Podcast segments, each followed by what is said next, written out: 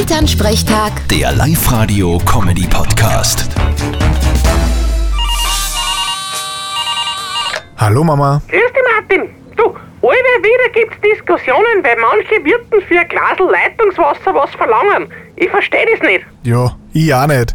Das konnte ruhig gratis sein. Nein, nein, das meine ich nicht. Das kann schon was kosten. Die müssen's ja servieren und das Glasel abwaschen auch wieder. Ich verstehe nicht, wieso wie ein Wirtshaus ein Leitungswasser trinkt. Ach so, ja, das ist mir auch ein Rätsel.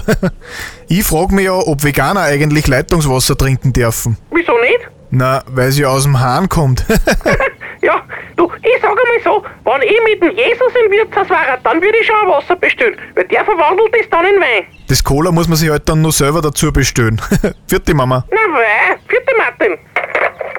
Elternsprechtag. Der Live-Radio-Comedy-Podcast.